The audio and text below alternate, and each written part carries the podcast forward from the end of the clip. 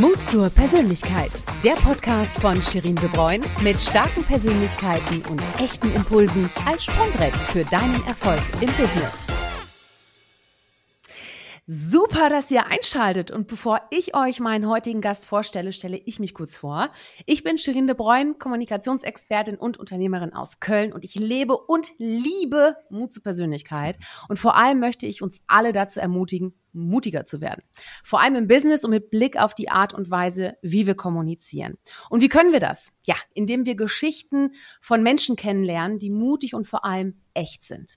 Und damit komme ich auch schon zu meinem Gast, der dazu sehr viel zu erzählen hat. Und er ist ein impactorientierter Seriengründer, Angel Investor und Techie durch und durch.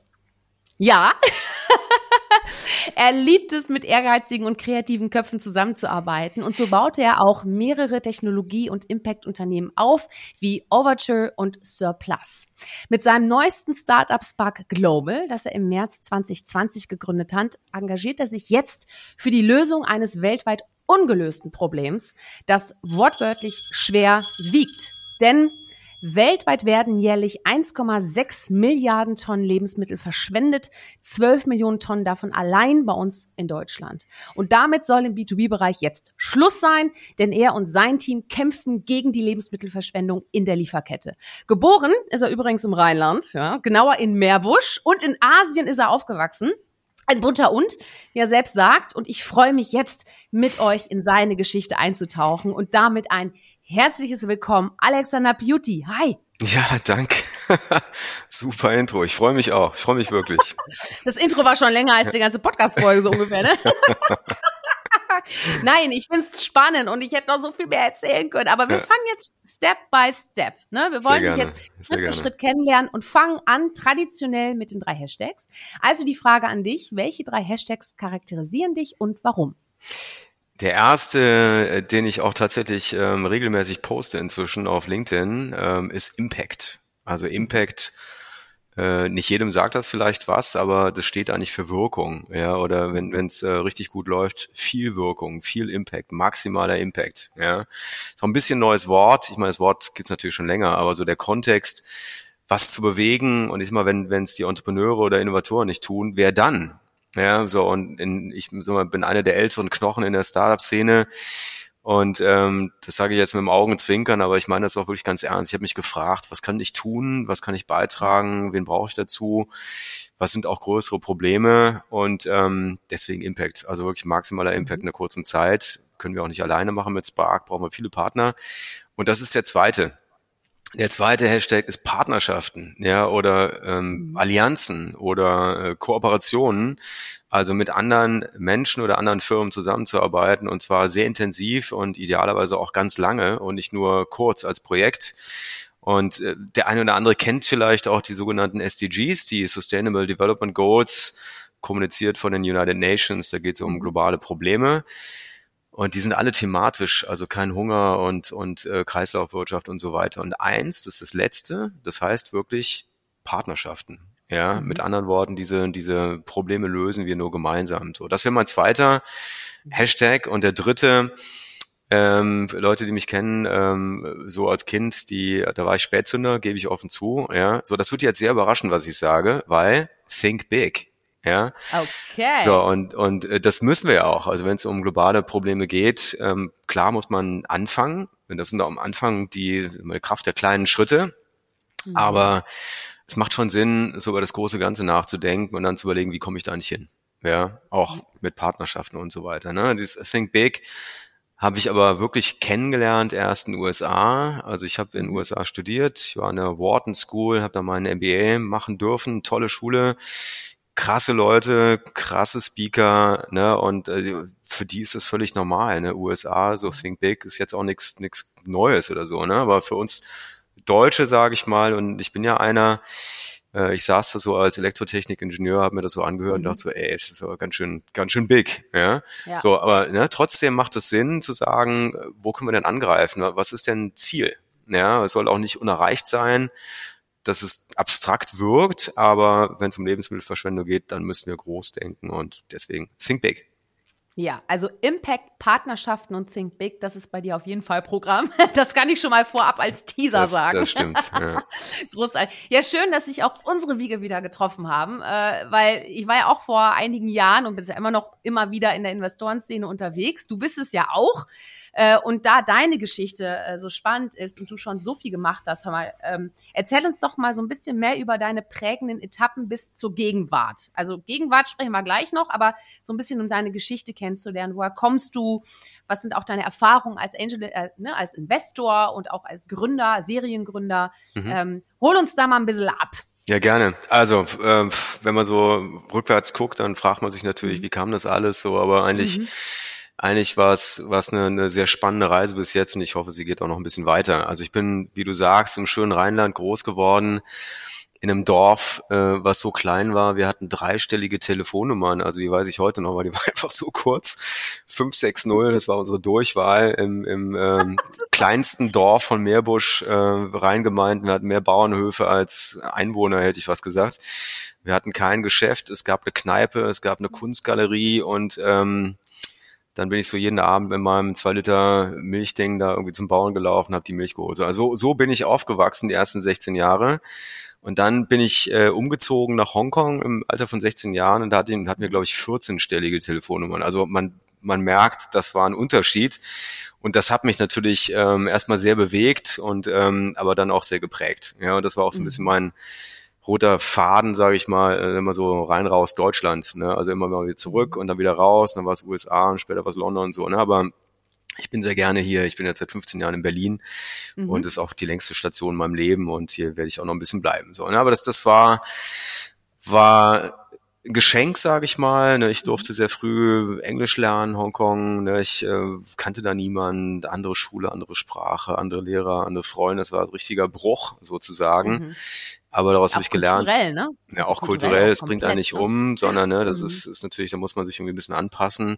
Mhm. Und auch wenn man dann zurückkommt, dann sieht man Deutschland auch ein bisschen anders, ja, wenn man so von, von so einer Station nach drei Jahren wieder zurückkommt. Aber tolles Privileg. Ich bin sehr dankbar, dass meine Eltern mir das ja ähm, zugestanden haben, mich da gefördert haben. Mhm. Und deswegen ja, und dann war USA und dann habe ich da studiert und gearbeitet. Ich habe dann mit 99 habe ich angefangen, äh, Unternehmen zu gründen, also mhm. klassisch mhm. Startup und da ging ja Startup gerade erst los. Also es war wirklich Geburtsstunde der Startup-Branche, ja, so 98, 99. Also wenn wir wissen, dass Google 98 angefangen hat, also davor gab es ja auch nicht viel, ja. So mit, mit, weiß ich, vielleicht noch irgendwie die Explorer äh, oder die, die, die Browser und sowas. Ne? Aber da ging es richtig los und da war ich dann dabei. Vorher habe ich Beratung gemacht, ähm, klassisch Managementberatung gelernt, aber auch nicht zu lange, dass man da ähm, verdorben wird, sage ich mal, fürs Pragmatische. Hat mir auch gefehlt. Ich wollte Sachen selber machen und dann bin ich 99, mhm. bin ich Gründer geworden. Ja, und bin es immer noch. Mhm. Und, und äh, das ist schon wirklich auch eine, eine krasse Reise gewesen. Ich habe selber Unternehmen aufgebaut, ich habe anderen Leuten geholfen, ihren Kram aufzubauen. Äh, ich war eigentlich immer so im Bereich digitale Marktplätze ne, zwischen mhm. Angebot und Nachfrage in unterschiedlichen Industrien. Mhm. Erst war es die Werbebranche, also wie Google sein Geld verdient. Das haben wir damals tatsächlich erfunden. Und wir war, ich war ja gar nicht bei Google, es war eine andere Firma und das konnte man dann verkaufen für sagenhafte 1,6 Milliarden in, im Jahr 2003. Wahnsinn. Das war damals ein Monster-Deal, ja, und wir waren also mittendrin. Ich war ein mhm. junger Mensch, das ging auch ganz schnell und ähm, so, und das hat mich natürlich auch geprägt, ja, in, in so einem, in so einem Turbo irgendwie unterwegs zu sein. Dann kam London, ne, äh, wir wurden gekauft von Yahoo und dann habe ich für Yahoo habe ich das Produktgeschäft geleitet für ganz Europa aus London heraus. Mhm und äh, seit 2006 bin ich in Berlin und habe fleißig weitergegründet. Aber eigentlich immer das Gleiche, ne? digitale Marktplätze, mhm. ähm, Lieferkettenthemen, ähm, mhm. habe den ersten Spieledistributor äh, gebaut mit Game Genetics, da haben wir uns ja auch kennengelernt damals, mhm. lange, lange ja. ist es her. Und, ähm, Komm, so ähm, alt sind wir doch noch gar nicht, so alt sind wir doch noch gar nicht. Genau, geistig total jung geblieben. Aber, und dann, dann kam, du kennst meine Geschichte, kam eine, eine Krebsfehldiagnose. Ich will jetzt nicht, dass die mhm. Hörer jetzt vom Stuhl rutschen und, und äh, sich erschrecken. Es war ja auch eine Fehldiagnose, ne? Aber das war so mhm. der Punkt, wo ich gemerkt habe, also gerade geheiratet, ähm, so Kinderplanung, Familienplanung und auf einmal so von, von 100 auf 0 ähm, lag ich da in der Krebsstation von der Charité und dachte, mir gehen echt die Lichter mhm. aus. Ne? Mir ging's auch mhm. schlecht. Und dann haben wir festgestellt, April, April ist kein Krebs ne? und ist jetzt so mein zweites Leben. Ja, und damit zum ersten Hashtag auch Impact. Ne? Und mhm. das war, das kann man ja gar nicht kontrollieren, was einem da so durch den Kopf geht. Ne? Und es war mhm. aber eine, eine sehr, sehr laute innere Stimme, die gesagt hat, du hast immer sozial irgendwas tun wollen, dein Job hat es nicht zugelassen oder es ließ sich nicht kombinieren, aber jetzt.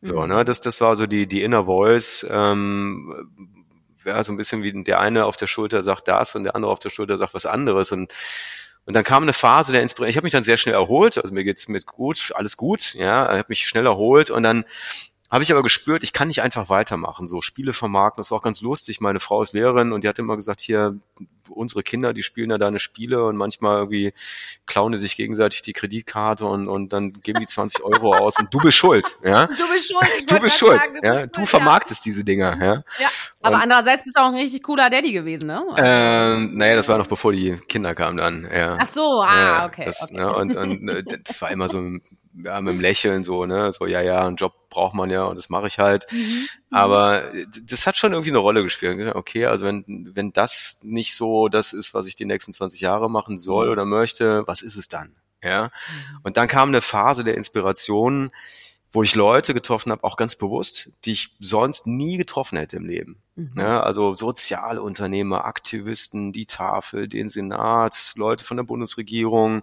Mhm. Also wirklich alles andere, als was ich so in meinem Tunnel hatte vorher, ne, weil ich so ganz fokussiert war auf mein Business und immer so, geh weg, das ist nicht relevant und keine Zeit mhm. und so. Ne? Und mhm. das war, ich habe gemerkt, mir hat auch selber die Inspiration gefehlt.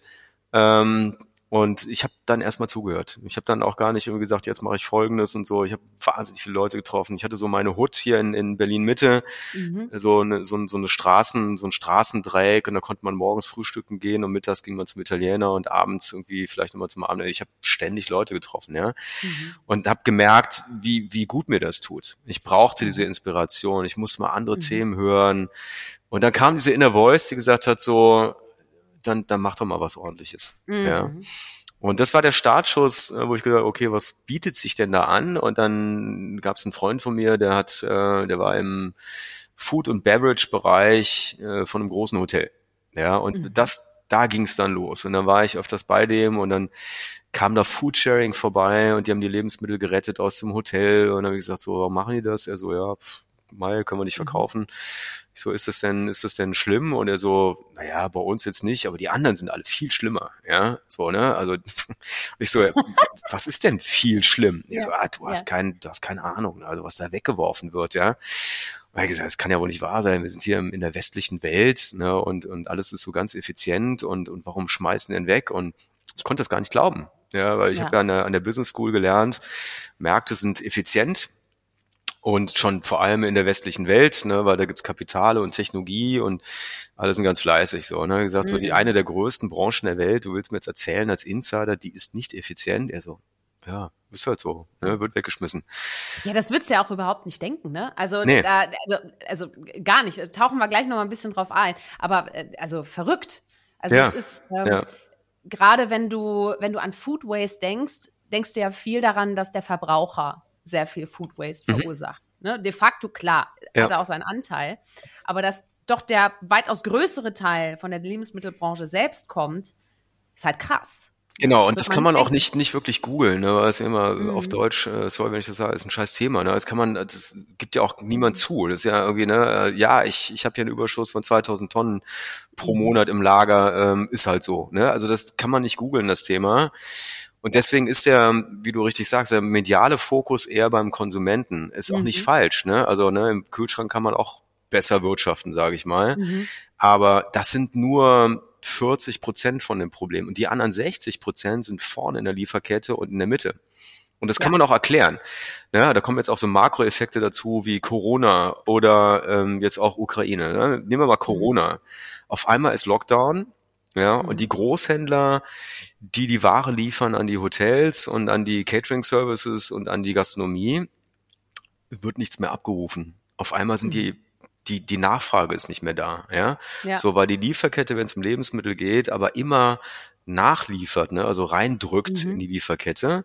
Auf einmal waren die Lager voll, es hat keiner abgerufen und dann ist die Ware ja auch verderblich. Da gibt's ein Mindesthaltbarkeitsdatum und das Gemüse verändert sich und so weiter. So, und dann, dann standen wir da vor, vor diesen Monsterhallen und es war alles for free sozusagen, weil die Mhm. gesagt haben, es kauft keiner mehr, ich muss das Lager leer machen. Und, und das war bei uns so der, wir sind da eh gestartet, das war genau März 2020, wie du gesagt Mhm. hast, ne? Und das war genau der Startschuss von dem ersten Lockdown sozusagen Genau, genau. was ja. uns so, so traurig die Geschichte ist, ne, aber sehr beschleunigt hat, weil wir gesagt haben, okay, na gut, dann was machen wir jetzt damit? Ja, weiß ich auch nicht. Und dann haben wir tonnenweise da den, den besten Käse aus Südtirol und wirklich Warenwert von 10.000 von Euro den NGOs geschenkt. Ja, und Mhm. vielen auch, ich sag mal, die eher so in der zweiten Reihe sind, dritten Reihe sind, die man nicht so kennt. Den Namen hat man schon mal gehört, so die Arche zum Beispiel, ne, die jetzt aber Mhm. nicht so präsent sind, das aber umso dringender brauchen. Ja, und dann haben wir monatelang, haben wir wirklich nur die Lager leer gemacht und das zu den NGOs gebracht, nichts verdient auf eigene Kosten, Mhm. um diesen Case auch auszuprobieren. Ne? Dürfen wir Ja. umverteilen? Kommen wir überhaupt dran? Vertraut uns der Supplier? Ja. Was sagt denn der Großhändler? Was darf ich denn tun? Die NGOs genauso. Was braucht ihr denn? Ne, jetzt, jetzt nicht irgendwie tonnenweise ähm, Käse aus Südtirol, ne? aber so was, Mhm. was ist denn der, der Warenkorb sozusagen, den der Mhm. NGO braucht? Ne? Und das hat uns dann krass beschleunigt, ja, dass wir gesagt haben, boah, dieses Umverteilen, das ist einfach so wichtig, ja, weil es ja wertvolle Güter sind Ja. und die eigentlich abgeschrieben werden, weil für den ursprünglichen Zweck, ähm, ja, der ist jetzt nicht mehr da, es wird nicht abgerufen, Mhm. es wird nicht verkauft. So, ne? Und das sind Muster, die wir mit Spark, so heißt die Firma, jeden Tag sehen und vor allem vorne. Ne? Und wenn man sich veranschaulicht, wie die Lieferkette funktioniert, es gibt eine lokale Agrarwirtschaft, ne? also der Bauer, ja, und Mhm. dann, was ich, Brandenburg oder Köln oder irgendwie Richtung Holland, ja, da regnet es viel und dann wird viel angebaut und das ist die Agrarwirtschaft. Ja, so, aber nicht alles wird ja lokal angebaut, so, dann gibt's auch die Importeure und dann kommt die Wintertomate kommt aus China. Ja, oder die Ananas kommt aus Costa Rica. So, ne? Und die Lieferkette ist international, weil gerade diese Südfrüchte, die, die werden dann eben angebaut, aufs Schiff gepackt und dann kommt das in Mhm.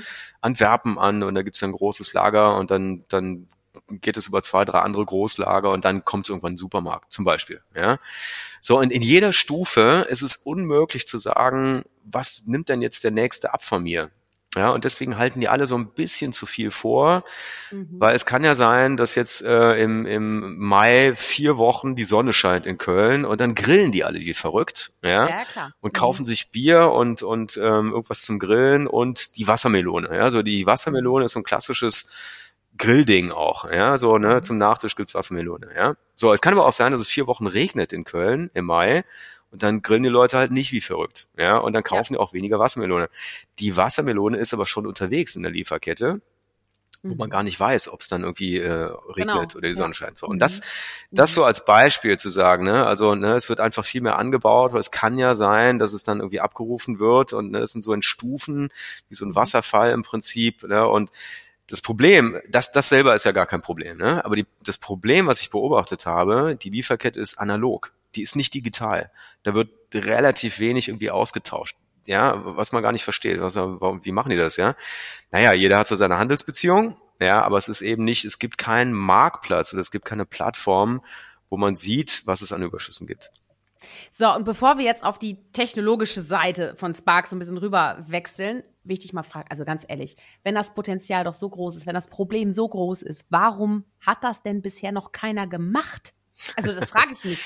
Weißt du, ich meine, das Ja. ist doch, also ist doch bekloppt. Also was denkst du, warum hat sich noch keiner an dieses Thema rangewagt?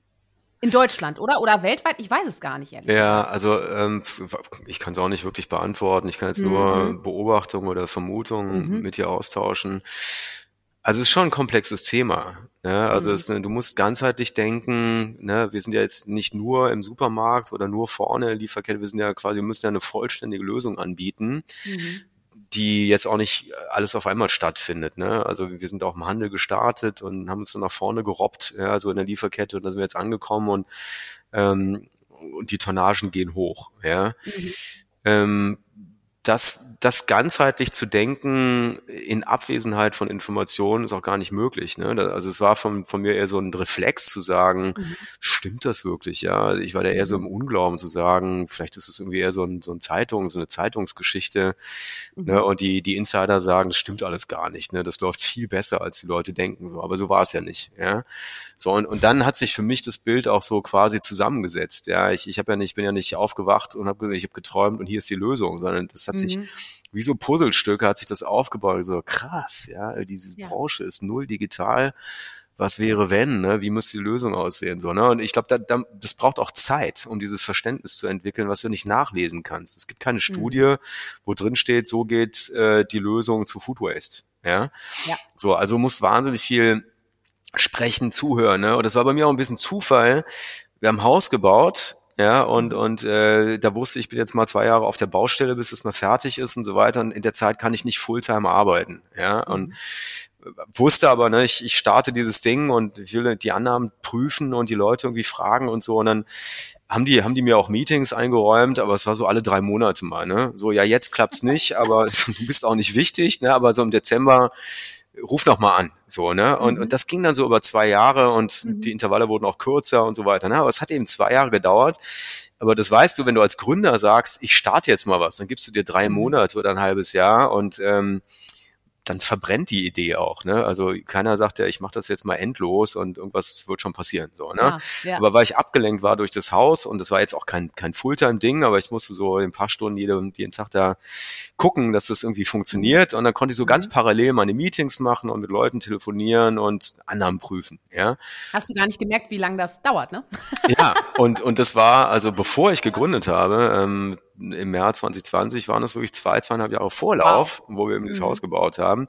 Mhm. Hätten wir das Haus nicht gebaut, würde es keinen Spark geben. Ja, also das ist einfach so, so ein bisschen auch Glück, sage ich mal, oder Fügung oder wie, wie kann ich diese Zeit auch sinnvoll nutzen?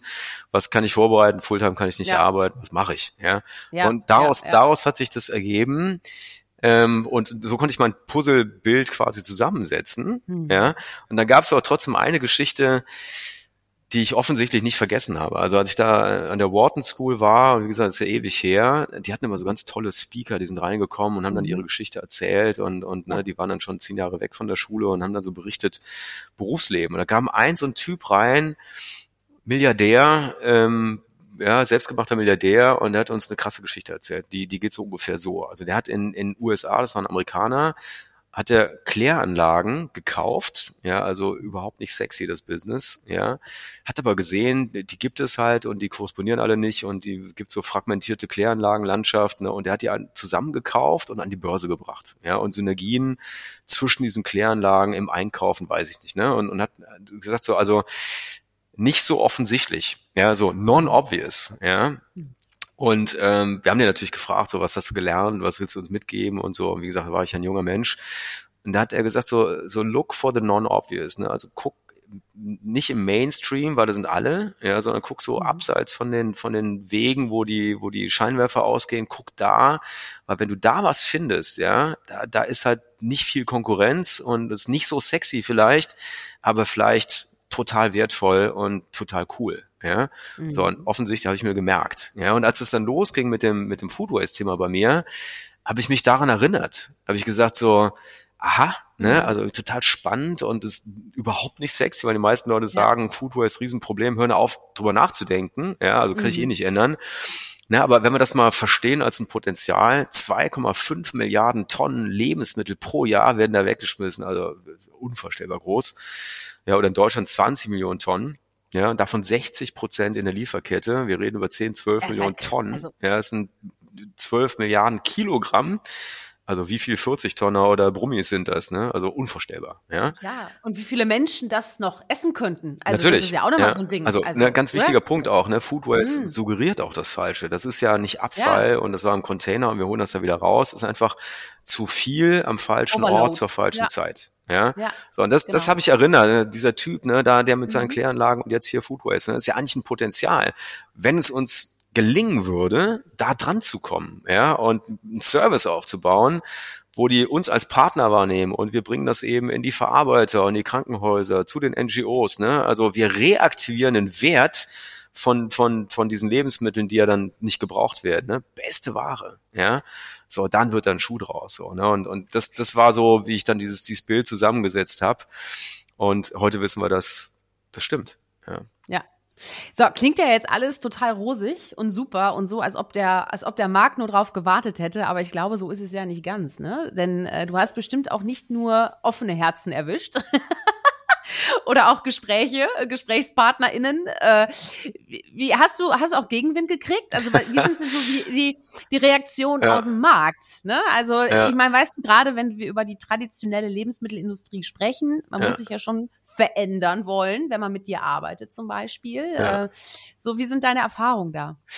Naja, ich meine, ich habe ja zwei, zwei Hüte auf, so, ne? Ich bin mhm. eigentlich äh, in Deutschland groß geworden, wie gesagt, aber dann in den USA viele Jahre verbracht und dieses Think Big, so, das ist ja sehr undeutsch auch, sage ich mal. So, aber das, das kann man ganz gut balancieren eigentlich, ne? Oder muss man auch, ne? Wenn wenn es um so große Probleme geht, ne, Think Big, dann dann musst du musst du da systemisch drüber nachdenken, weil sonst mhm. brauchst du gar nicht anfangen, ja. Mhm. Ähm, und klar, da haben wir, also als ich angefangen habe, und das war mir aber auch klar, ne? Also ich ich werde da richtig Gegenwind kriegen auch, aber solange ich offen mit den Leuten rede, empathisch, ja, den zuhöre, versuche einen Service zu bauen, der denen hilft, also nicht nur mir, sondern auch dem dem Gegenüber ähm, dann kann das funktionieren. Und ich habe mir selber versprochen, wenn ich, wenn ich also tatsächlich in Showstopper reinlaufe, wo ich merke, wenn wir jetzt mal ehrlich sind, das kann gar nicht funktionieren. Ja, das ist aber ausgeblieben. Das ist mhm. nicht passiert. Das war mein Versprechen, mhm. weil ich bin ja auch nicht in der mhm. Gründungsromantik und sage jetzt, cooles Thema, alle klopfen mir auf die Schulter und sagen, toll, was du da für ein Thema so, ne? Also es bringt ja alles nichts, wenn der Impact nicht kommt. Mhm. Ja? ja. Also das habe ich mhm. gesagt, also ich will jetzt hier nicht in, in, in einer Romantik irgendwie untergehen, sondern ich will es wirklich wissen. Ich will es wirklich mhm. wissen, ja, und das war so das, das Ding aus den USA zu sagen, der hat das mit seinen Kläranlagen gemacht, ne? Und jetzt ich ich ich will es wirklich wissen. Ja, ich habe und da hatte ich dann zwei kleine Kinder, die wurden dann geboren in der Zwischenzeit und und das war auch die andere Stimme, dass ich sage, also wenn wir in der Lage sind, so ein Problem zu adressieren, ich würde mir nie verzeihen, es nicht probiert zu haben. Ja. ja? Also jetzt habe ich diese coole Idee und viele Leute haben ganz viele coole Ideen, so aber der Unterschied ist ja, man muss es ja auch machen. Ja, so und wenn ich es nicht mache und ich sage, ich habe diese super Idee gehabt damals, ja, aber ey, ich habe gar keine Zeit gehabt und es tut mhm. mir leid und ich würde ich persönlich würde es mir nicht verzeihen. Und das war bei mir so jetzt Full Force. Ja, und dann bin ich da rein und habe geguckt, wo sind die Partner. Ähm, und, und ja, daraus ist dann Spark entstanden. So, und damit sind wir beim Thema Mut zur Persönlichkeit auch. Sag mal, wie definierst du denn Mut zur Persönlichkeit und was hat das mit, mit deinem Leben zu tun? Also ich sag mal, ich, so als Gründer, ich bin ja, ich bin ja Gründer vom Beruf und mhm. so als Gründer, glaube ich, kann ich sympathisch sagen, ich habe irgendwie jeden Fehler gemacht. Ja, also ne, am Anfang habe ich zu stark gepitcht und äh, mein Ding ist geil und alle müssen mitmachen und sowas, ne? Und da da richtig bullisch reingegangen mit mit viel irgendwie Selbstvertrauen und sowas, ne? Und und dann habe ich gemerkt, so, die hören gar nicht zu. Das ist für die mhm. gar nicht relevant. Ne? Also ich kann jetzt nicht nur pitchen, was ich cool finde, sondern ich muss erstmal zuhören. Ja. Mhm. Ähm, und trotzdem auch dieses Think Big, ne? Dinge können auch groß funktionieren, so aber alleine no, no chance. Ne? Also mhm. ich brauche Partner dazu. Ja? Und dann muss ich zuhören und gemeinsam überlegen, was ist das gemeinsame Konzept, weil wenn, wenn da eine fehlende Balance ist, der eine hat den Benefit und der andere guckt nur zu, dann ist das keine Partnerschaft. Das geht mhm. kaputt. Das hält nicht. Ja. Das ist nicht nachhaltig. Das ist nicht langfristig. Ja. Ähm, und so als junger Gründer, also hat mir auch mal, ich hatte zwei Leute, von denen ich wahnsinnig viel gelernt habe, so als Coaches. Und, und der eine hat gesagt so, je, je extremer deine Idee ist, und die mag ja richtig gut sein, ne? aber die meisten Leute werden damit nichts anfangen können, weil das ist für die abstrakt. Ja. So, und das habe ich gemerkt. Also wenn ich so in, in, wenn ich auf der Bühne stand und habe irgendwie früher so meine Dinger irgendwie da gepitcht, dann war ich am Anfang immer ganz beleidigt, wenn die Leute aufgestanden sind und haben den Raum verlassen. Ja, ich sag, hey, die haben es nicht, haben's nicht kapiert. Ja, also ja. was, was, mhm. was ein Affront. Ich erzähle dir meine Geschichten, dann gehen die raus. Ja, mhm. so. Aber heute weiß ich, ne, also stell dir mal vor, du hättest mit Elon Musk, ja Gründer von Tesla, vor 15 Jahren Bier getrunken.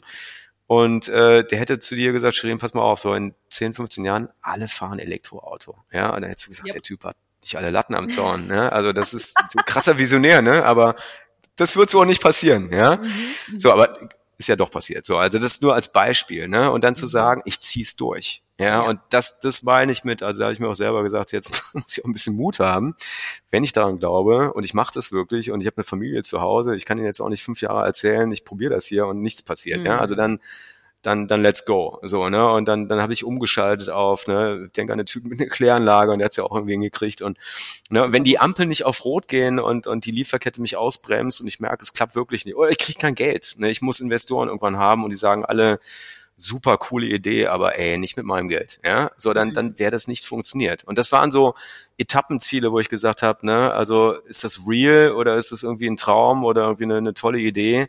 So und, und habe mir selber Ziele gesteckt und ja, vielleicht würdest du sagen, das war mutig, aber ich habe da gar nicht drüber nachgedacht. Ja. Ja, das ist ja das Schöne, dass die Mutigen immer denken, es ist doch gar nicht mutig oder denkt nicht darüber nach, weißt du? Aber trotzdem ist es super inspirierend, weil ich meine, im Endeffekt ähm, siehst du ja Lösungen, die andere nicht sehen, die aber wirklich dazu beitragen, unsere Welt besser zu machen. So, ne? Und deswegen, sag mal, wie hast du denn deinen Mut zur Persönlichkeit gelernt? Du hast einmal gesagt, dass du natürlich Persönlichkeiten hattest, die dich, sag mal, im Leben auch mhm. inspiriert mhm. haben, ne? wie jetzt zum Beispiel auf der Business School oder mhm. auch deine Coaches. Aber sag mal, was gehört für dich da noch dazu? Hast du noch Quellen, äh, wo du, wo du, sag ich mal, deine, deinen Mut gelernt hast oder wodurch entsteht bei dir Mut? Also ja, ich, ich bin ja ganz normal aufgewachsen, sage ich mal, gut bürgerlich, äh, habe so ein bisschen mhm. Klavier gespielt und wir hatten einen Hund und dann war ich auf dem Tennisplatz, also irgendwie alles so ganz ganz geerdet, ja. Mhm. Äh, und als ich dann umgezogen bin nach Hongkong, ähm, ist ja in Asien, Asien gibt's gibt's äh, Kampfsport, ist da ganz normal. Das Kampf Kampf ist auch das falsche Wort, ne? Das ist einfach eine Ertüchtigung und die machen dann ihr Martial Arts und äh, und da bin ich so reingerutscht. Ja, dann hatten wir so einen mhm. Kurs in der Schule und das fand ich irgendwie total cool, ne? So Kampfsport in Asien und so alle machen das da und und dann ähm, habe ich das auch gemacht, ja. Und dann habe ich mich so für so dafür begeistern können, ne? Also also krass krass cooler Sport auch, ja. Und das das war eben nicht nur Kämpfen, das war wir haben Atemübungen gemacht unter einem Wasserfall, also ein bisschen wie Karate Kids, so mhm. das das war bei mir wirklich Realität, ja. Und ich bin, ich bin vier, fünf Mal pro Woche zum Training gegangen und ich hatte eine, eine Tasche, da war mein Anzug drin. Ich hatte nur einen Anzug und der hat dann irgendwann so gestunken, weil ich den, weil ich den nicht waschen wollte, weil dann hätte ich am nächsten Tag irgendwie aussetzen müssen, so. Und dann irgendwann haben die gesagt, ey, du musst das Ding waschen. Ja, das ist, das geht nicht, ja. Aber das war einfach so intensiv und, und so bin ich da zum, zum, zum Martial Arts gekommen. Mhm. Und das hat mir sehr geholfen, weil ich gemerkt habe, ne, das ist, da, da ist eine, eine, wie soll ich sagen, ein Körperbewusstsein auch, ne? Du wirst krass fit dadurch, ne? Du stärkst dein Selbstvertrauen, äh, aber es geht ja nicht um irgendwie Kampf, sondern es ist einfach nur eine Sportart, ja. Und ich glaube, das hat bei mir, ist Teil von meiner Geschichte, einen Unterschied gemacht, wo ich gemerkt habe, ja, das geht alles irgendwie, ne? Das mhm. ist, und, und das hat mich dann begleitet und da bin ich in, in so ein paar Extremsportarten reingerutscht später, ähm, wo ich sage, wie kann ich das überhaupt noch toppen? mhm. Ja, und ähm, Bungee-Jumpen in Südafrika, 200 Meter und mit Haien getaucht und Mountainbiken, was ich heute so nicht mehr machen würde, ne? also Downhill und, und also alles natürlich Adrenalin ohne Ende, ja. Und ähm, heute mache ich das nicht mehr, weil ich, weil ich ähm, mich nicht verletzen möchte. Ja, trotzdem war das ja, total cool. Aber ähm, und, und da habe ich jetzt auch nicht gedacht, bin ich jetzt mutig oder so. Es war einfach so mhm. im Flow. Ich war so im Flow, habe gesagt, so, und das machen wir. Es ist auch nie was irgendwie wirklich schief gegangen, Gott sei Dank. Mhm. Aber in, insofern ist das inzwischen in meiner DNA und das ja, das ist, begleitet mich natürlich auch im Berufsleben, dass ich sage, ne, wie schaffen wir das, die Lieferkette zu digitalisieren? Einer wird's machen. Warum nicht ich? Mhm. Ja, warum nicht wir? Ja. ja. So, soll ich warten auf irgendwie aus dem Silicon Valley, der dann in Deutschland sagt, so, und jetzt machen wir es auch in Deutschland? Nee. Ja, und dann haben wir, als es losging mit Spark, äh, vielleicht darf ich das noch kurz erzählen, ja. wo ich auch gemerkt habe, ey, das kann echt richtig gut funktionieren. Ähm, dann habe ich den, den äh, ehemaligen President von Samsung kennengelernt, weil der ein großer mhm. Berlin-Fan ist und, und äh, regelmäßig hier war und auch immer noch ist.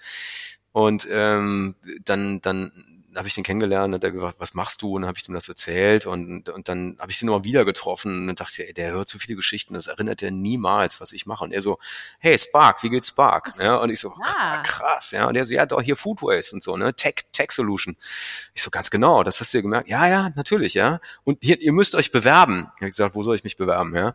Ja, im Silicon Valley, da gibt's so ein, so ein Ding, das heißt Extreme Tech Challenge. Ja, und er war da Mhm. Co-Founder zusammen mit dem Gründer von Yahoo ähm, und noch ähm, zwei, drei anderen krassen Investoren. Die hatten das so vor fünf Jahren angefangen.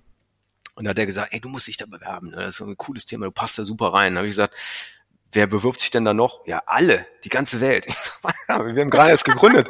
ich so, ja doch, mach mal. Ja. Und dann haben wir uns da beworben und es ging auch so ein halbes Jahr. Wir mussten dann irgendwie ein Mhm. professionelles Video drehen und dann haben wir das gewonnen, weltweit. Na, Ja. ist ja verrückt. Ach Quatsch, hör Ja. auf. Ja. Und, und was passierte dann? Also es gab sieben dann? Kategorien, wir haben das nicht Ja. insgesamt gewonnen, wir haben so in unserer Kategorie, also ähm, es gab sieben erste Plätze sozusagen und wir haben in unserer Ja. Kategorie haben wir den ersten Platz gemacht weltweit, ja. Mhm. Und da gab es natürlich ganz andere krasse Companies irgendwie aus irgendwie Israel und und ja Silicon Valley sowieso und überall, ja. Mhm. Und dann da waren wir gerade vier Monate gegründet. Gut, ich habe es ja auch drei, drei Jahre vorbereitet, so, ne? Aber es war Mhm. völlig überraschend für uns. Ne? Und dann, dann schwappte das so nach Deutschland. Da hat irgend so eine Mini-Company in Berlin diesen Preis weltweit geholt. Wer ist denn das Spark? Noch nie gehört, ja?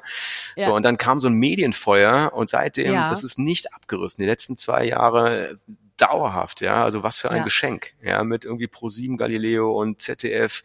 Plan B und, und Tagesspiegel rauf und runter und die ganze Funke Mediengruppe und so, ne? Und das, Mhm. und äh, warum? Ja, so, weil die, dieses extreme Konzept, was wir fahren, ja, aber so einfach erklärt, Mhm. so viel Sinn macht. Ja, das, also das schönste Feedback, was wir gehört haben, zu sagen, okay, check, ne, es macht Sinn, was ihr tut. Aber warum macht das keiner? Ja, so, da habe ich gemerkt, so, das ist, das resoniert und das ist logisch und die Leute finden es cool und wollen da mehr erfahren und so, ne, und, und äh, damit ging das dann los Absolut. hat, Ja. hat uns extreme Sichtbarkeit gegeben. Ich persönlich Mhm. brauche das nicht. Auch Spark braucht das nicht wirklich, aber das Thema braucht das. Ja, und Ja. so sind dann tolle Partner zu uns gestoßen, große Companies, Lufthansa, Eurest, Kompass-Gruppe, ähm, Lebensmitteleinzelhandelsketten, ich sage jetzt mal keinen Namen, ne, Großhändler, Agrarproduzenten, ne, und das habe ich nicht für möglich gehalten. Also ich sage, also Ja. wir sind hier im, im doch recht Mhm. konservativen Deutschland, mitunter ein bisschen bürokratisch. Manche Prozesse sind vielleicht ein bisschen verkrustet und jetzt komme ich daher und mache so einen so einen, so einen, so einen Moonshot, ja, und, und die Leute finden das cool und machen mit, ja. Und da habe ich gemerkt, Mut zur Persönlichkeit irgendwo, also ich würde es vielleicht anders nennen, aber man muss es probieren, ja. Und, und vielleicht dauert das auch gar nicht so lange und in vier, fünf Jahren ist das Problem gelöst. Aber ich meine, ich kann mir auch vorstellen, guck mal, wenn du jetzt da so eine hohe Resonanz hast, ne, und, und da wird natürlich jetzt der Druck, also der Druck ist natürlich auch extrem, oder? Oder spürst du Druck? Also, dass du jetzt auch liefern musst, also im Endeffekt lieferst du ja schon, aber wir kommen jetzt gleich mal zu diesem technologischen Part, weil ich natürlich auch wissen will, äh, wie kann auch die Technologie dabei helfen, die Lebensmittelverschwendung zu vermeiden. Ähm, das ist natürlich ein ganz spannender Punkt, aber wie ist das denn mit dem, mit dem Druckgefühl? Verspürst du das? Äh, jein. Also ich meine, es ist, wenn, wenn Druck, dann ist das ja ein guter, guter Druck Mhm. sozusagen. Ne? Also in dem Moment, wo andere Leute dann auf uns vielleicht ein bisschen Druck ausüben, merken wir, die wollen mehr. Also ne, das ist jetzt eher ein Luxusproblem, wo wir sagen, na gut, also dann müssen wir überlegen, wie wir da eben schneller hinkommen. Ja, und Mhm. dann ist es eher eine Ressourcenfrage und, Mhm. und äh, ein bisschen mehr Finanzierung vielleicht. Ne? Aber es ist ja eigentlich Mhm. Ein schönes Problem. Also wenn man schon Probleme hat, dann lieber so eins. Ja, also mit anderen Worten, die Nachfrage ist da. Mhm. Der Zeitgeist ist gut, was man auch nicht beeinflussen kann. Ne? Entweder du bist zu früh oder du bist zu spät oder wenn du jetzt genau drin bist im Zeitgeist, dann, dann ist das ja nicht, weil ich gut geplant habe, sondern ich habe ja vor fünf Jahren angefangen damit und jetzt haben wir eine Ampelregierung, die sagt, ähm, jetzt kommt Food Waste Gesetz, ne, was es bis dato Mhm. nicht gab. Ne? Es war dreimal im Bundesrat, ist dreimal wieder rausgeflogen. So, ne? In ganz Europa gibt es dieses Gesetz, nur in Deutschland nicht. Wir sind an der Stelle die rote Laterne und haben das immer wieder irgendwie haben gesagt, ja, brauchen wir jetzt nicht, ne? So. Mhm. Und jetzt kommt Mhm. das. Ja, und jetzt sind wir am Start mit unseren Partnern. Ja, was, was für ein Segen. Ähm, also insofern Druck, ähm, wir wollen es ganz sachlich, ganz professionell machen. Wir wollen die Leute begeistern. Wir wollen denen Benefits geben. Ne? Die sollen, die sollen auch Teil der Story sein. Ne? Also wir wollen es positiv spielen und, Ja. und, ähm, ja, also es könnte eigentlich nicht, nicht besser sein. Ich habe einen tollen Job. Ich liebe meinen Job. Also auch eine Ehre für mich, dass ich so ein Ding machen darf. Ne, und, und tolle Leute bei uns arbeiten bei Spark, große Companies mit uns Partnerschaften machen. Ne, also das, das ist kein Druck. Das ist eher, ne, Mhm. ist eher eine, wie soll ich sagen, so ein Turbo, dass es dann manchmal ein bisschen schneller gehen soll ähm, und dann strecken wir uns zur Decke. Ja, ich meine, mega, total spannend. So, und jetzt technologisch? Wie willst du das lösen? Ja. Also es ist eigentlich gar nicht gar nicht so schwer, ja, weil das Schöne an der Lieferkette ist, ähm, es, es kommen ja jeden Tag Lebensmittel in die Lieferkette. Ja, ist was anderes als, ich sag mal, du kaufst eine Brille, ja, dann ähm, kaufst du die einmal im Jahr oder einmal in zwei Jahren oder vielleicht zweimal im Jahr, aber du kaufst auch eine Sonnenbrille, ne? Aber so ein, im Internet-Jargon, dieses Lead Generation, also ne, wie kriege ich den Kunden, wenn der eine Entscheidung trifft, ich brauche eine Brille, genau dann in meinen Laden oder in, in meinen digitalen Store. Ne? Also das ist echt schwer, ja, weil du hast ja Konkurrenz mhm. und alle wollen ihre Brillen verkaufen und dann den Kunden genau da abzuholen, wenn er sagt, jetzt brauche ich die Brille, ne? Mhm. So, und dann, dann irgendwie weißt du und zwei Jahre später hörst du den das nächste Mal. Vielleicht, ja.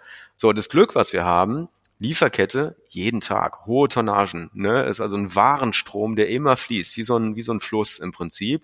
Und wir klemmen uns da rein und sagen, mhm. Überschuss wird umgeleitet, wird verarbeitet, ja. So, also, ne, dass wir uns da rein klemmen in diesen Strom mhm. sozusagen. Ne? Also der, die, die sogenannte Lead Generation, die, die passiert ein einziges Mal und solange wir keinen Fehler machen, bleiben wir da drin. Ja? Mhm. Ähm, so, und jetzt kommt die Technologie, die sagt, okay, ähm, die merkt sich Überschüsse, die uns gemeldet werden. Ja, und diese mhm. Überschüsse, die mögen ein einziges Mal passieren, fünf Tonnen Reis und dann nie wieder. Ja, aber so ist es meistens nicht. Ja, meistens ist es so, der Container wird gelöscht in Antwerpen, ne, und dann, dann werden 20, 30 Prozent aussortiert jeden Tag. Ja, was mache ich damit? Ja, so ist es halt, ja.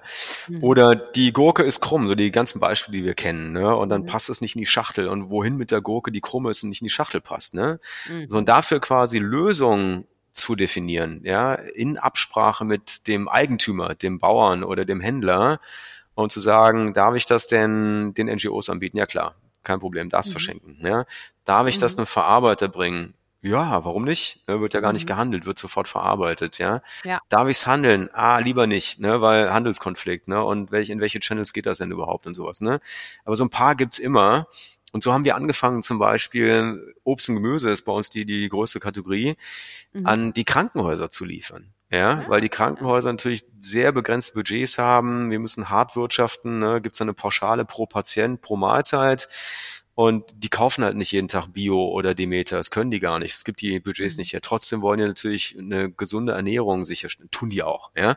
So, aber da irgendwie anzudocken, zu sagen, ist ja nicht Handel im klassischen Sinne, mhm. sondern, ne, das sind eben beschränkte Budgets und wir geben denen eine bessere Ernährung zum gleichen Geld oder sparen denen Geld beim Einkauf und so. Ne? Und so ging das los, ja, dass wir gesagt haben, wo sind Channels, mhm. die jetzt nicht so offensichtlich sind, ja, mhm. wie der Typ in der Kläranlage, non-obvious. Mhm. Ne, und dürfen wir hinliefern und dann dürfen wir es auch verkaufen zum kleinen Discount. Wir müssen auch irgendwie Geld verdienen. Ja. So, ne? Und Klar. So, ja, genau. dieses das wäre jetzt auch meine Frage, weil, ne, genau, also ihr, ihr verdient dann sozusagen an, an der, an dem Vermittlungs. Äh, wir sind sogar Eigentümer, ne? Also wir übernehmen okay, die Ware, okay. wir werden Eigentümer ah, ja, okay. und und ne, ja. gibt es ein gewisses mhm. Regelwerk, was wir machen mhm. dürfen und sollen und was wir nicht sollen ja, und ja. ist völlig in Ordnung. Ne, aber wenn wir dürfen und verkaufen mhm. an die Krankenhäuser zum Beispiel, dann verkaufen wir das zu einem Marktpreis minus mhm. 10, 20 Prozent. Ja, und ja. damit hat das Krankenhaus einen Einkaufsvorteil. Es geht um viel Ware. Ja. Das macht mhm. für die einen großen Unterschied. Also wirklich ein Prozentpunkt mhm. macht da einen großen Unterschied. So, und mhm. damit stabilisieren wir die und sagen, ne, du sparst ein bisschen Geld und kriegst im Zweifel auch bessere Ware. Ja, und, und das ist völlig in Ordnung. Das ist eine Absprache. Mhm. Und die, dieses, dieses, wie soll ich sagen, Kombinieren von wo kommt's her, wo darf's hin, ja. das kann man nicht machen im Callcenter. Nee, ne? Wie viel? 500 nee. Leute bräuchte ich dafür, dass die dann in ganz Deutschland irgendwie anfangen, ja. äh, die, dieses Matchmaking zu machen, ne? also von, mhm. von A nach B. Ja, so, und das kann die ja. Plattform super, ja, weil ich als ja. Mensch kann mir irgendwie sieben Sachen merken, die Plattform mhm. kann sich 5000 Sachen pro Sekunde merken, ne? also, und da wird's dann, da wird's dann echt spannend, ne? weil so ein, so ein Produkt, nehmen wir mal die Tomate, ja, die hat ein mhm. Datenblatt, die wird beschrieben, was ist das für eine Sorte, wo ist die, äh, gewachsen, wie, wie ne, ist das Bio, ist es nicht Bio, ne, wie, welche Größe ist das, ne, welche Zertifikate hat diese Tomate, ne, also es geht um die mhm. Lieferkette, ist jetzt ganz genau, oder der Apfel, Apfel ist nicht Apfel, ja, Pink Lady, Granny Smith, irgendwie Borscop, ne, unterschiedlicher Säuregehalt, andere Größe, der eine passt in die Maschine, der andere nicht, so, ne, da geht's dann um Spezifikationen, Ne, und der Verarbeiter sagt ja Apfel ja, aber nur mit diesen Spezifikationen und Zertifikaten. So, und die kann ich wunderbar in die Maschine reinlegen, in die Plattform und die merkt sich das. Ja. Oder am Anfang war ich auch so ganz ungläubig, da hat, ähm, da haben auch die NGOs mir gesagt, ja, Kartoffeln nehmen wir nicht. Ich so, warum nicht? Ja, ja, wir haben gar kein Personal, also wir, wir können es gar nicht schälen. Ja, wir nehmen, weil wir Personalmangel haben und keine Personalkosten uns leisten können, wir nehmen nur an der Stelle vorbereitete, ne, geschälte, mhm. chilled and cooked. Ja, ich so, aha, ne, also ich soll ich nie wieder Kartoffeln anbieten? Nein, ne, können wir nicht machen. Keiner schält bei uns die Kartoffeln so, ne? Aha, das sind Merkmale. Ja, mhm. so und dann die Maschine merkt sich das. Sie sagt so, also Kartoffeln an der Stelle nie ähm, mhm. roh, sondern nur chilled and cooked und irgendwie mhm. halbiert oder irgendwie sowas. Ja, so ja. und das, das, da wird dann Schuh draus. Sozusagen in diesen Warenstrom, der jeden Tag funktioniert. Wenn wir das verstehen, ne, was was da frei wird, was gebraucht wird. Und das wird immer exakter, ne? dass wir sagen, ja, und dann, dann irgendwie, jetzt hatten wir gerade 14, 14 Paletten Bio-Birnen aus Argentinien. Also im Moment ist die totale Birnenschwemme in der Lieferkette. Also es gibt viel zu viele Birnen. So, die können ja, damit. dann, ja, ja, die sind auch schön reif und ein hoher Zucker, mhm. Fruchtzuckergehalt, echt lecker, ne, mhm. aber zu viel. So, mhm. ne, und der, der Handel ist dann, so groß der Handel ist, zu klein, um diese Birnenschwemme abzufangen. Mhm. So, und dann, dann geht's los. Wohin? Ja, dann gehen wir zu den Verarbeitern, ne? dann wird daraus Obstsalat oder ne, also das, das sind die alternativen Kanäle, die wir dann mhm. quasi bespielen. Mhm. Ne? Und äh, wenn ich das einmal mache, dann kann ich den anlegen in der Maschine und in, ne, leg den ab und sagt, so nimmt der Obstsalathersteller die Birne oder den Apfel oder die Ananas, ja, mit den von, so, und dann passiert es wieder und dann haben wir sofort die Lösung. Dann sagen wir, ja. willst du diese Ananas? Ja, weißt du doch, ne? Das ist doch das gleiche ähm, Zertifikat wunderbar. Und jetzt sparst du sogar noch 20 Prozent. Ne? Und den freut das, weil der jeden Tag mhm. Obstsalat macht, Industrieobstsalat in rauen Mengen. Ne? Und, und das sind wiederkehrende Muster. Ja, und diese Muster, und da kommt die künstliche Intelligenz ins Spiel, ist also nicht nur eine Automatisierung, heißt ja das Gleiche immer wieder. Ne? Also der mhm. Roboter, der irgendwie irgendwas ins Auto einbaut, das sind immer, immer gleiche Bewegungsabläufe. Mhm. Das ist bei uns der, die Basis und dann kommt die künstliche Intelligenz und fängt an, irgendwas vorherzusagen. Ne?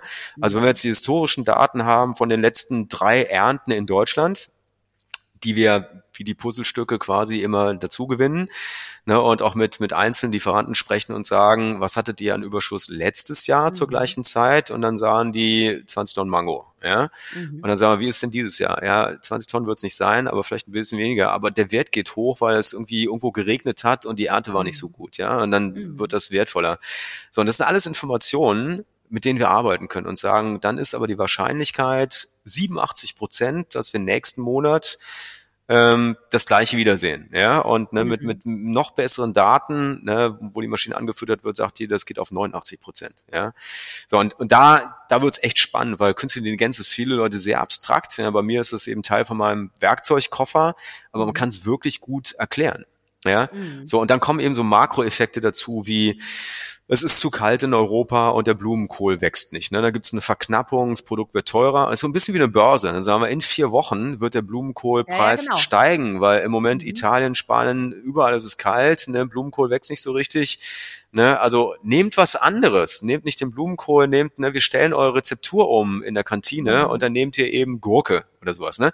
So, da kommt die, die künstliche Intelligenz ins Spiel. Also ein super Anwendungsbeispiel, wo man sagt, wir, wir fangen ja an, ein Riesenproblem zu lösen und balancieren damit die Lieferkette, was es so bis ja. jetzt nicht gab. Ja.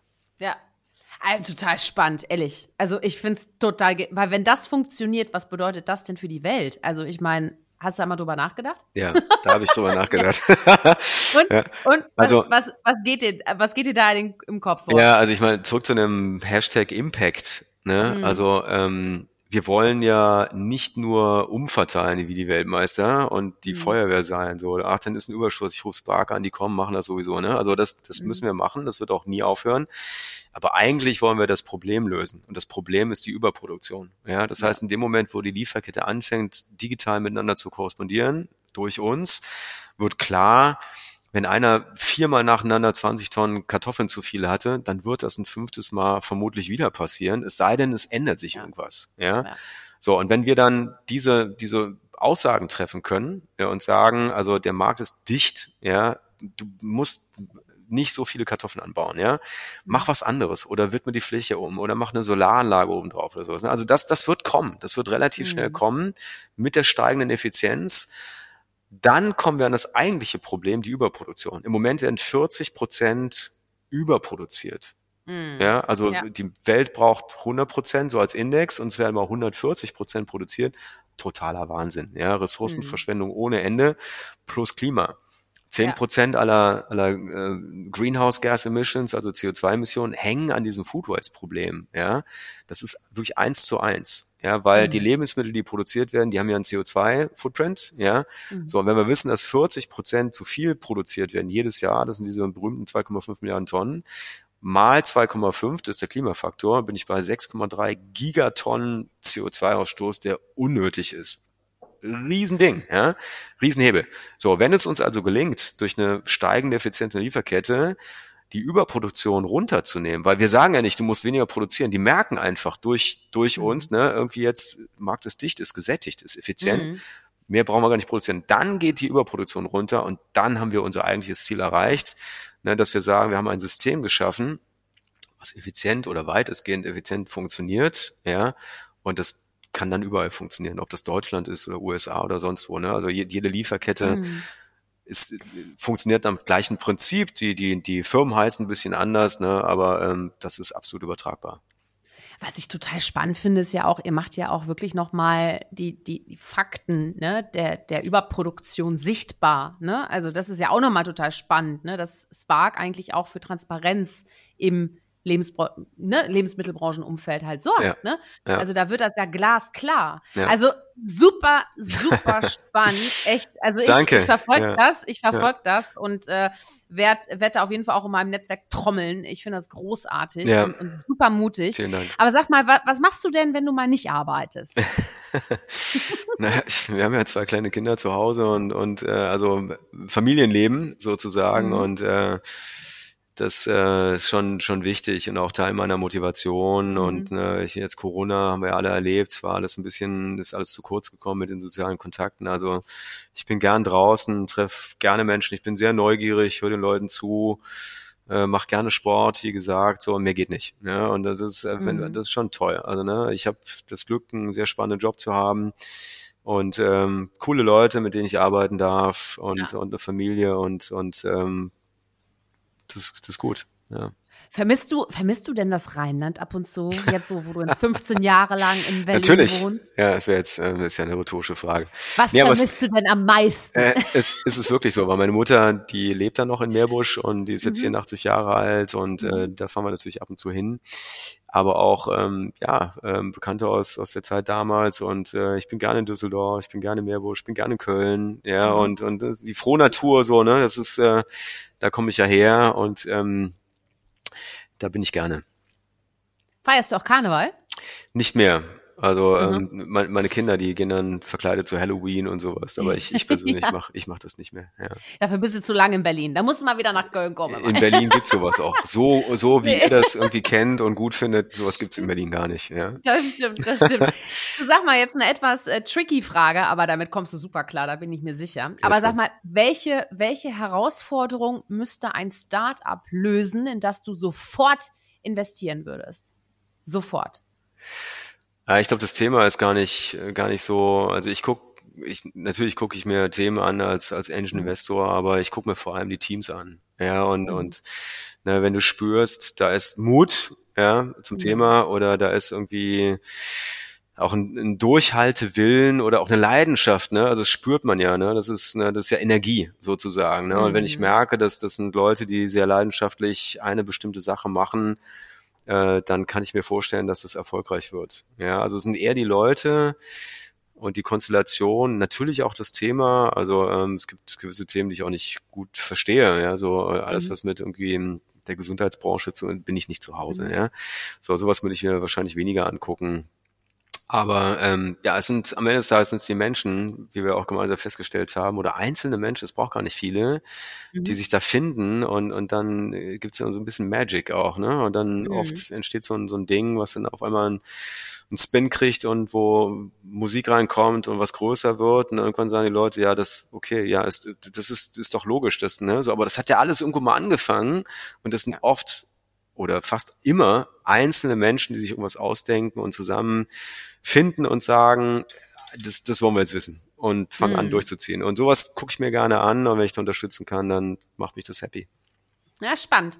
Du bist ja auch medial sehr präsent. Ähm, gibt es denn da auch Grenzen, was du bereit bist, von dir zu zeigen? Und äh, also auch digital? Wo machst du da den Unterschied? Wo sagst du, stopp, das ist jetzt ein Thema, das geht euch nichts an. Hast du so eine Grenze für dich festgelegt? Also eigentlich, eigentlich nicht. Ich bin ja jetzt kein, kein wie so Schauspieler oder jemand, der mhm. davon lebt, ähm, sondern ähm, ich, ich bin dankbar für die Präsenz. Ich brauche das für mein Ego nicht. Mhm. Ja, also ähm, ich glaube, ich kann da inzwischen ganz gut mit umgehen. So, ich versuche immer das Thema nach vorne zu stellen oder auch andere Leute mhm. nach vorne zu stellen. Ne? Also andere mhm. Leute, die mit uns mutig sind, sich auf uns einzulassen, ähm, das ist dann unser Beitrag, die reinzuholen in die Medien, in die, in die Beiträge. Ne? Also wir werden dann gefragt, was mhm. gibt's Neues bei Spark? Und dann können wir über Lufthansa sprechen, auch über die Menschen. Ja. Und, und das, das habe ich gelernt oder das auch wie so eine Erkenntnis von mir, du musst wahnsinnig viele Steine umdrehen, um, um zu gucken, wo finde ich das, was ich vermute oder was ich brauche. Ja, und dann kommt es doch wieder irgendwie anders. Ne? Aber du musst, als Unternehmer drehst du ständig Steine um und guckst, ja, und das darf dir auch nicht schwer fallen, weil es einfach eine natürliche Neugierde und, ne, und aber je mehr Steine du umdrehst, desto eher wirst du natürlich was finden, ja. Und mir geht's da weniger um den Firmennamen, ob das jetzt irgendwie ein toller Firmenname ist, sondern es sind immer einzelne Leute, die dann irgendwie Türen aufmachen und sagen, ey, das ist spannend und das, das, äh, ich mache dir mal eine Intro und komm, wir, wir treffen mal XY ja. und sowas. Ne? Und das ist, das ist was ganz Besonderes und das habe ich immer wieder erlebt in unterschiedlichen Themen, dass es diese Menschen natürlich gibt, aber du musst halt viele Steine rumdrehen, ja. Oder zurück zu dem Vergleich, wenn die Leute irgendwie aufstehen, als ich junger Gründer war und den Raum verlassen, ja. So mhm. heute weiß ich, wenn, wenn ich mit so einem krassen Thema um die Ecke komme und sage, in fünf Jahren Food Waste und Lieferkette ist gelöst, ja, dann weiß ich, dass von den 100 Leuten im Raum vermutlich 98 sofort aufstehen und sagen, der Typ hat eine Macke, unvorstellbar, 30 Jahre ist das so. Jetzt kommt der daher und sagt, das ist in fünf Jahren ganz anders. Ne? Aber zwei Leute bleiben sitzen und sagen, da habe ich auch schon mal drüber nachgedacht. Ne? Ich habe das mhm. schon mal so und so probiert oder ich kenne da irgendwen. Ne? Und so und das dieses Polarisieren, sage ich mal, mhm. mache ich ja nicht, um zu polarisieren, sondern weil ich weiß, je expliziter ich bin in meiner Vorstellung, also zurück zu Elon Musk, ne? Alle, die ganze Welt wird Elektroauto fahren, ne? 98 Leute stehen auf und sagen, hat eine Macke, ja.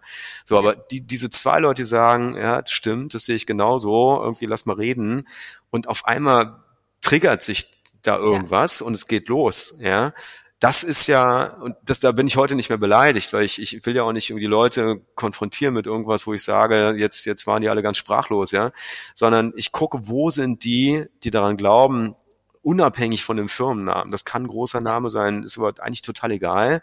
Und damit baut sich so eine Art Momentum auf. Ne? Also das und dann mhm. das wertschätze ich, dass ich sage, wir machen das zusammen und ne und und toll, dass ihr mir die Zeit schenkt und dann gucke ich, dass das für die super funktioniert, weil dann bleiben die auch mhm. dabei. Ja. Netzwerken. Ne? Netzwerken, das ist, glaube ich, auch für dich ganz zentral, ne? für, ja. für deinen ganzen Weg. Ne? Richtig, aber es ist mehr als Netzwerk. Also Netzwerken, mhm. ich meine, jeder Gründer ist vermutlich per Definition guter Netzwerker, weil die sind alle draußen mhm. unterwegs. Aber das Netzwerk alleine, das ist ja, ne, das ist quasi, du baust dir diese tausend Steine, die du rumdrehen kannst und dann irgendwie fängst du an, die rumzudrehen. Also das Netzwerk ist eigentlich eher die Basis. Mhm. Und dann musst du gucken mit, mit meiner Idee, wer kann was damit anfangen? Oder eben aufhören. Ich habe auch gesagt, ne, wenn, wenn diese zwei zentralen Annahmen nicht ja, funktionieren, genau. die reden mhm. gar nicht mit mir und ich werde auch nicht finanziert, dann muss ich aufhören. Ja. ja, klar. Hör mal, oh, so spannend. Ich könnte stundenlang mit dir weiterreden. Aber mit Blick auf die Uhr, hör mal, sind wir jetzt fast beim Finale angekommen. Und da erwartet okay. dich jetzt ein kleines Feuerwerk. Und ähm, okay. Trommelwirbel gibt's dazu. Ja. Und ich pfeffer dir was entgegen und du zündest einfach zurück. Du wirst relativ schnell verstehen, worum es geht. Okay? Okay. Okay. Berge oder Meer? Berge. Halb voll oder halb leer? Halb voll, ganz klar, ganz klar. Ja. Klar. Ich glaube, ich hatte noch nie jemanden, der irgendwie halb leer gesagt hat. Ja. ja. Das ist Mut zur Persönlichkeit. Du investieren oder gründen? Ja, beides. Also ich meine, so am Anfang mhm. gründest du, ne, und mhm. ähm, also als ich angefangen habe, gab es auch wenig Leute, die mir geholfen haben, also Autodidakt sah. So, aber wie schön ist das, wenn Gründer einen Exit machen, dann zurückkommen und selber Investoren werden, ne? weil die DNA ist die gleiche. Früher war das die DNA von Investoren ganz anders, weil die kamen irgendwie aus dem Investmentbanking, mhm. wollten eigentlich nur eine Rendite haben und was der Gründer mhm. da genau macht, ist eigentlich total egal. Ja?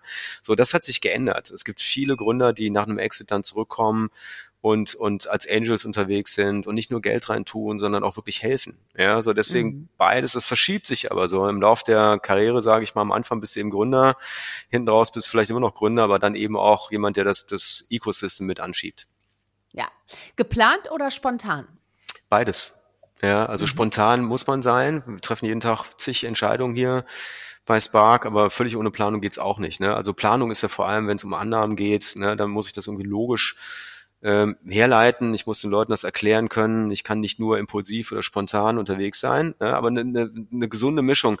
Ich habe den den Götz Werner mal kennenlernen dürfen, den, den Gründer von, von DM und äh, den mhm. haben wir natürlich auch gefragt, so als super erfolgreicher Gründer, mhm. was würdest du uns mitgeben? Ja, und da hat er gesagt, also wenn du verstehst, was dein Unternehmen zu einer bestimmten Zeit braucht, ja, mal musst du kreativ werden, weil mhm. neue Produkte müssen her, ne, und der Markt verändert mhm. sich, ja. Mal darfst du aber auch nicht zu kreativ sein, dann verlierst du die Leute, weil wenn du immer nur ganz kreativ bist und sich ständig alles ändert, ne, dann, dann kommen die Leute nicht mehr daher, ne. Aber wenn du dieses ja. Gespür hast, zu sagen, was braucht dein Unternehmen, was braucht braucht das Team auch, wo mhm. darf ich Gas geben, wo muss ich ein bisschen bremsen, Druck rausnehmen, ne? Mischung aus Spontan und Planung. Ja, okay. Rheinland oder Berlin? Äh, Berlin, inzwischen. na gut, na gut. Was ist denn dein Lieblingsdrink? Äh, ich trinke sehr wenig Alkohol. Ähm, mhm. Es hat irgendwie aufgehört in der, in der, Schwangerschaft meiner Frau und dann hatten wir irgendwann mal einen Rotwein, haben uns total gefreut und dann irgendwie haben wir ein halbes Glas geschafft und waren super müde und hatten Kater am nächsten Tag. Also deswegen, das hat sich so ausgeschlichen. Was trinke ich gerne? Ich trinke viel Sprudel, ich trinke gerne ähm, frische Säfte, frisch gepresst, ähm, mhm. Auch mal ein Glas Wein, ähm, aber mhm. ich bin da nicht sehr anspruchsvoll. Okay. Was ist denn dein Lieblingsessen? Hast du da was? Mein Lieblingsessen, oh, das ist eine sehr mm. gute Frage. Also ähm, ja, so ganz bürgerliche Geschichten, die auch unsere Kinder tatsächlich essen, so Spinat mit Kartoffeln und irgendwie Spiel, also ganz ganz oh. basic irgendwie, ne, aber yeah. frisch und irgendwie jetzt so, ja, das das das mag ich ganz gerne. Sehr gut. Ähm, Lieblingsort, hast du einen?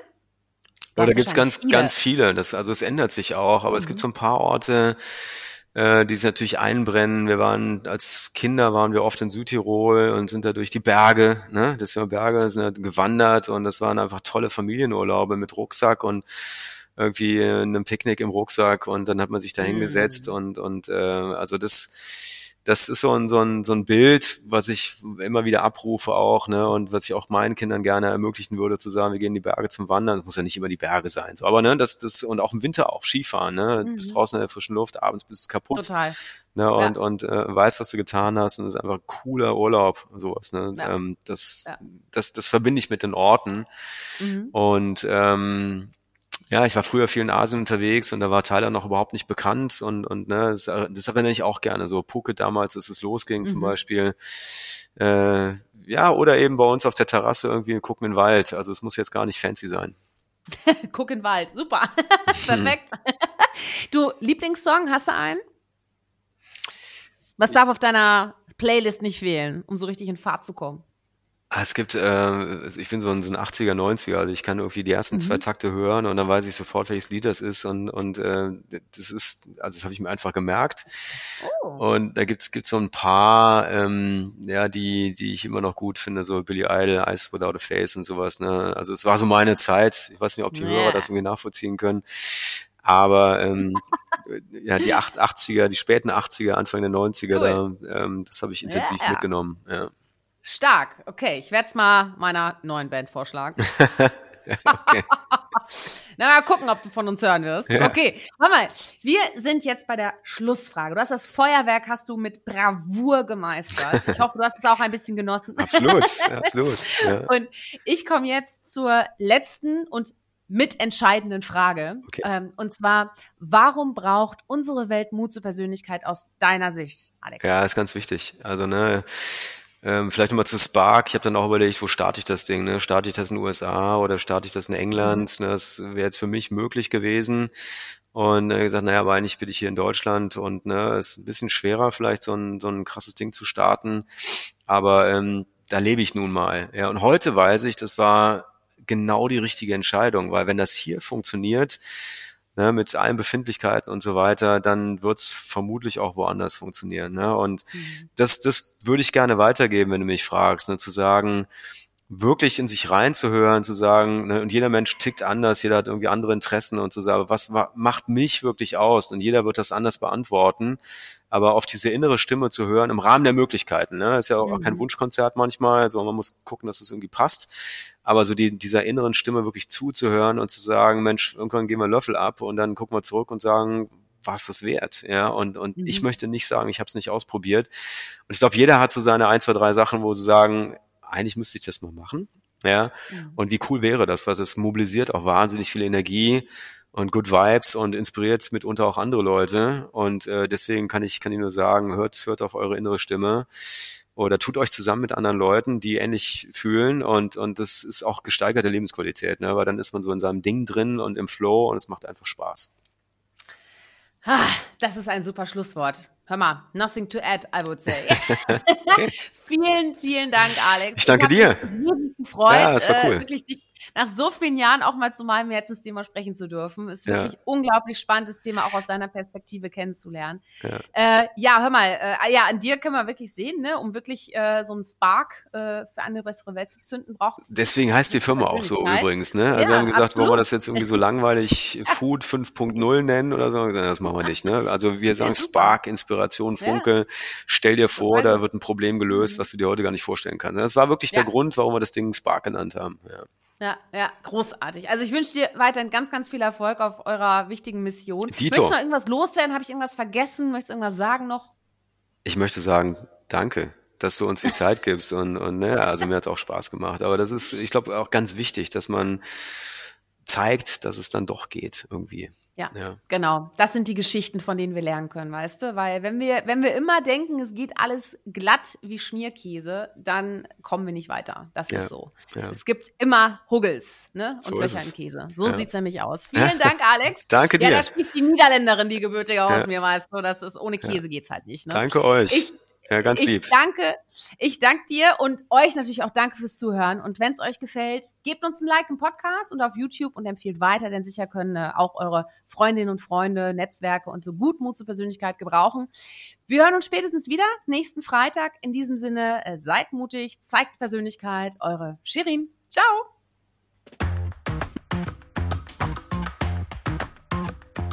Hol dir deine Portion Mut zur Persönlichkeit. Alle Folgen zum Podcast findest du unter www.mutzupersönlichkeit.de als Video bei YouTube und bei allen gängigen Podcastdiensten.